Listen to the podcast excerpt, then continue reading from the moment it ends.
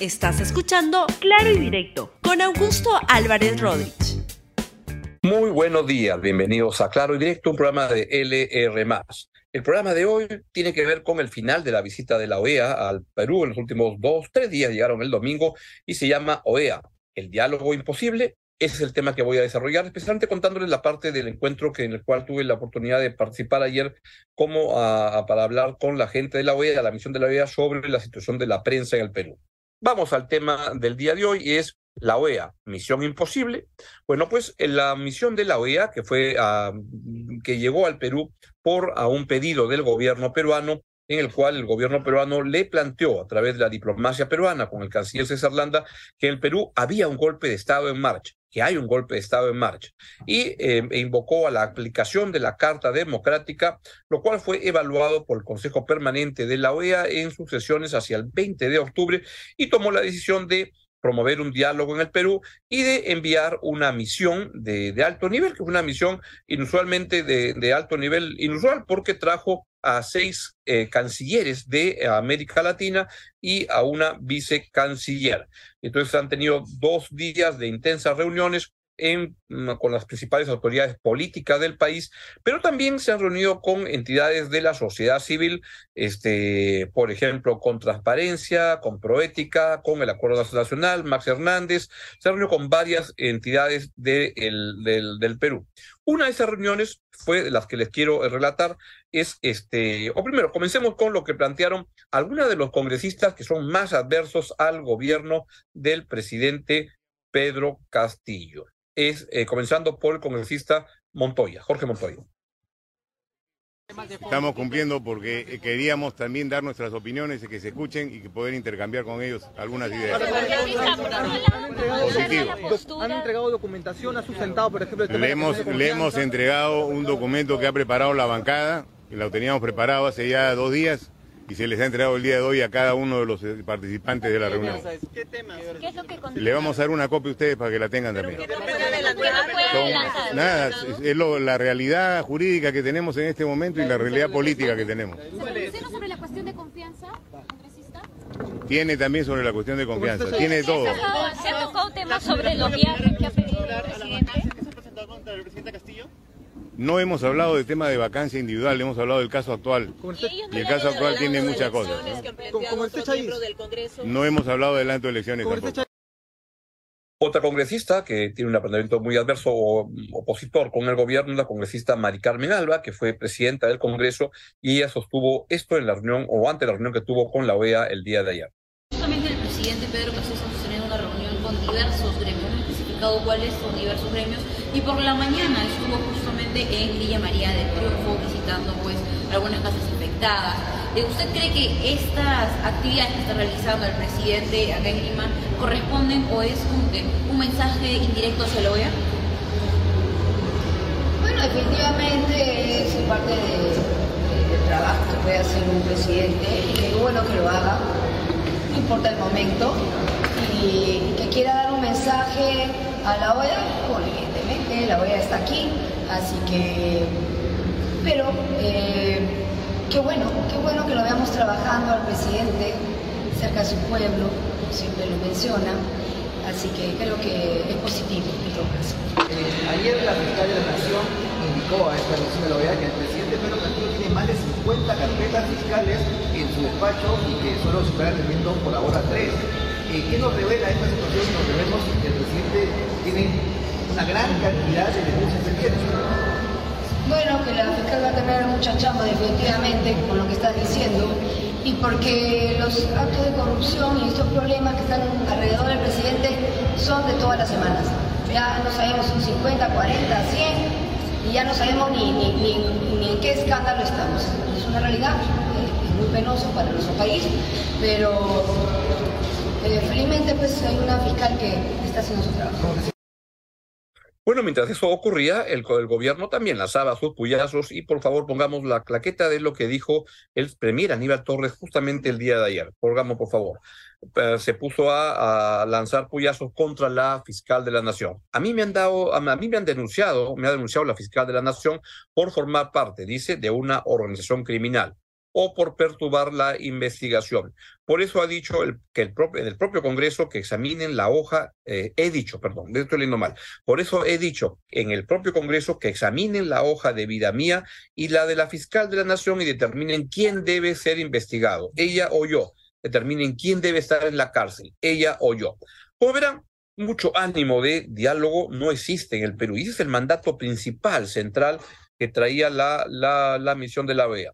Este, ¿Qué es lo que han podido constatar? Me parece, a partir, no, después le voy a hablar de la reunión de la prensa, que es aparte, pero me parece que luego de tener tantas reuniones con tantos sectores del país, deben haberse llevado este, de, como conclusión, me parece más o menos evidente, lo cual me sorprende porque ellos tienen embajadores en el Perú que trabajan a tiempo completo y los están nutriendo de información, dándoles lo que este, información relevante de lo que pasa, pero me parece que pueden haberse llevado como conclusión este, primero que en el Perú hay un problema de corrupción muy grave, que las denuncias, de, denuncias al presidente Pedro Castillo no son poca cosa y son temas relevantes que están siendo investigados por la fiscal de la Nación. Segundo, que en el gabinete ministerial pues no hay mucho afán por dialogar. Vean lo que dice cotidianamente el señor Aníbal Torres que algo está, yo creo que está muy este, emocionalmente desequilibrado, tiene un problema emocional muy grave que le impide poder ordenar ideas y, hacer lo que tenga que, que, hacer.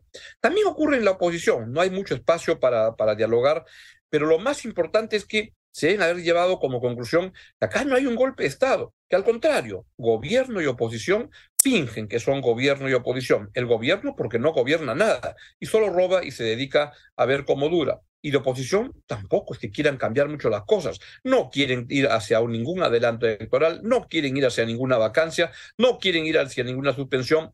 La verdad, gobierno y oposición están muy en contra del golpe de Estado. Ellos no quieren que nada absolutamente cambie en el país y se están dedicando a eso este, todos los días. En ese contexto, los diálogos son como muy complicados porque, por un lado, lo que el presidente de la República quiere estando en lo central de acuerdo, que no pase nada acá, el gobierno, el presidente de la República lo que quiere es que este diálogo ayude, lo ayude, y para eso creo yo que convocaba y convocó a la OEA es para eludir la investigación de la Fiscalía de la Nación. Eso es lo que está en juego. Y entonces ahí, ¿cómo se arma un diálogo? Y creo que eso es lo que se lleva como problema la, la, misión de la OEA. ¿Cómo promover un diálogo acá en el país? Donde mucho afán de diálogo, mucho interés por eh, dialogar no existe en modo alguno porque para dialogar pues se requiere este, un tema central al cual van a dialogar. ¿Qué van a dialogar acá? Van a reemplazar y decirle al Ministerio Público que no investigue los actos de, de, de, corrupción, van a, a dialogar sobre políticas públicas, que el gobierno no hace en los terrenos de educación, de salud, de todo. Este es un gobierno que no gobierna, solo se dedica a proteger mm, al presidente de la República de las acusaciones penales que tiene. Nada más. Es de eso a lo que se, se, se, dedica el gobierno. Y tiene un grupo de ministros, seis, siete, que fungen de y actúan como defensores de oficio, este, hay ayeros, ahí está el, principal Alejandro Salas, que se dedican a proteger al presidente de la República.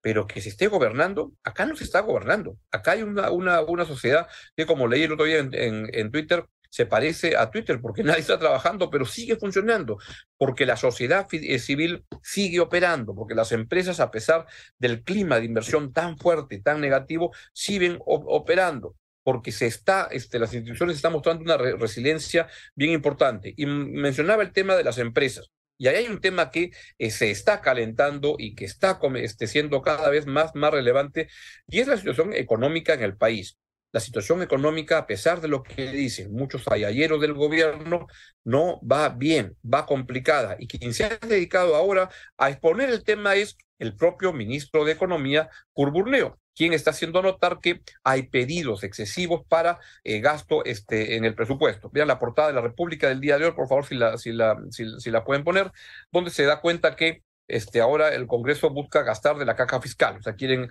presionar. Bueno, siempre se gasta de la, de la caja fiscal. Lo que, lo que está planteándose es que hay pedidos excesivos y que son promovidos de manera indebida, en muchos casos promovidos por actos de corrupción que son lanzados desde el gobierno porque son arreglos de obra pública para contratistas a los que quieren ayudar este, a cambio de sobornos y es eso lo que está en juego. Pero ahí yo lo que extraño mucho es un ministro de Economía que hable claro, que no esté mandando este, cositas por aquí, por allá. Y uno habla claro cuando se presenta al presidente, le dice, presidente, Si esto no cambia, yo renuncio. Y esa es la manera más clara como se puede actuar y no con cositas por aquí y por allá. Yo siento que el papel de los tres ministros de Economía que ha tenido este gobierno es muy malo porque no han sabido crear el espacio para que el Ministerio de, de, Economía tenga el peso político que debe tener en las decisiones, especialmente en un gobierno tan ignorante, tan que no entiende las cosas como el del presidente Pedro Castillo. Y créanme, como van las cosas, el año 2023 va a ser un mal año para la economía familiar y eso va a generar más inestabilidad en el país. Y ahí la OEA lo que anda promoviendo es una, una nueva mesa de diálogo. Se ha hablado de que luego de esto, y lo leo a través de la entrevista que da el, el exministro Diego García Sayán en la edición de la República el día de hoy, de que podría producirse es que la OEA realice gestiones para promover el diálogo y se plantee otra, otra institución con otro tipo de personalidades, como expresidentes, que puedan ejercer estos buenos oficios. ¿Se podrá, dónde se va a encontrar acá un espacio para poder dialogar? Porque lo que está ocurriendo es que el Perú evidentemente tiene una grave crisis política. La situación es cómo salimos de ella. Y mientras eso ocurre, hay un gobierno que solo sobrevive y la verdad, penosamente sigue robando. Y la Fiscalía lo está investigando. Pero hay un Congreso de la República que también sigue robando, cuyos muchos integrantes de las bancadas andan viendo cómo usan el presupuesto público para sus fines particulares. Y ahí vamos. Y quieren que la gente nunca se va a cansar. Esto por ahí.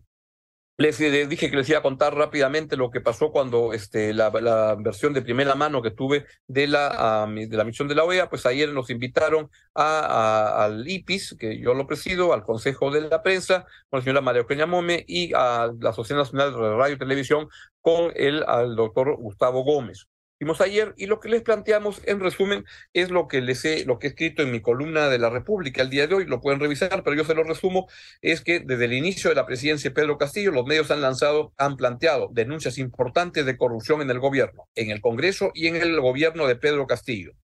Segundo, que esas son denuncias muy sólidas al punto que la Fiscalía de la Nación las ha usado como instrumento, como pieza, como punto de partida para las denuncias que ha hecho. Tercero, que el gobierno, los ministros, el presidente, el premier, por eso se han dedicado a decir que la prensa es enemigo de la democracia y han lanzado una campaña de hostilización muy grande, lo cual no, no, no quiero perderme con, con, el detalle, ustedes ya lo conocen, lo he comentado en este programa muchas veces, y decirles que el, el peruano pues tiene defectos, tiene problemas, etcétera, pero es muy plural, es muy diverso y ahí lo que se sostiene y lo que hemos sostenido siempre es que no hay derecho a que el presidente de la República, su premier Aníbal Torres, ande agraviando a los periodistas, acusándolos de corruptos, acusándolos de golpistas, sin ofrecer un fundamento específico para ello. Eso deberían hacer. Y mientras tanto, pues decirle a la, lo que le dimos a la OEA es que el periodismo va a seguir haciendo su trabajo de informar, investigar, denunciar, opinar con independencia y este, lo que se pide es que el gobierno, este, y si algo se le puede invocar a la OEA en su reporte, es que más allá de los diálogos que quiera plantear, que le invoque, que invoque al, gobierno a que deje de utilizar al, al, periodismo. Si no lo hace, igual se va a seguir investigando y destapando todas las cuchipandas que ocurren en Palacio de Gobierno con el señor Pedro Castillo, con su familia, con su hija, con su esposa, sus sobrinos, sus cuñados, todos sus amigos que andan metidos en esta cosa. Y lo que sucede es cómo se maneja un diálogo en, una, en un país como el nuestro, donde no hay cómo avanzar mucho, porque de los dos lados, por ejemplo, se lanzan este, iniciativas que no tienen ningún sentido. El gobierno, por ejemplo, el señor Pedro Castillo, a través del Premier, lanzó esta cuestión de confianza sin fundamento, porque no puede pedir cuestión de confianza sobre la materia que está pidiendo, que es justamente los procesos de confianza del gabinete. Y por otro lado, el Congreso lanza este, paparruchadas como esta acusación por traición a la patria al presidente Pedro Castillo, que este, pues si pueden mostrar ahí los documentos, pero el Tribunal Constitucional ya dijo que no hay lugar para avanzar en esa dirección y tiene razón el Tribunal Constitucional en este caso, no hay cómo poder avanzar, es una paparruchada lo que se ha hecho y entonces ahí donde van sucediendo este, las cosas. Un gobierno que ataca a la oposición como sea, un Congreso que hace lo mismo, un sistema político sin sentido en una situación económica donde se está agravando la situación día a, a, día y entonces hay que ver cómo se arregla eso. ¿Se puede arreglar con el, con el diálogo? Pues yo tengo mis dudas, cómo organizar un, un diálogo entre dos partes que no quieren dialogar en una sociedad tremendamente polarizada y que tiene que buscar una salida, una solución, pero yo tengo la sospecha que estas propuestas de diálogo no van a encontrar mucho espacio. En todo caso, pues para eso hay un acuerdo nacional. Yo no entiendo cómo la OEA va a querer montar una mesa de diálogo en el Perú. Tenemos un acuerdo nacional, hay un Congreso. Es eso. Y no es que me digan que el Congreso no funciona. No funciona. El acuerdo nacional no está funcionando, no está funcionando. Pero, ¿qué nos hace pensar que la mesa de diálogo de la OEA sí va a hacer caminar una situación? Yo tengo, la verdad, mis dudas, pero me va a interesar mucho leer el, reporte final que hagan los miembros de la misión que estuvieron en Lima los últimos dos, tres días. Bueno, es todo lo que les quiero contar el día de hoy. Mucho gusto. Chao, chao. Gracias por escuchar Claro y Directo con Augusto Álvarez Rodríguez. Suscríbete para que disfrutes más contenidos.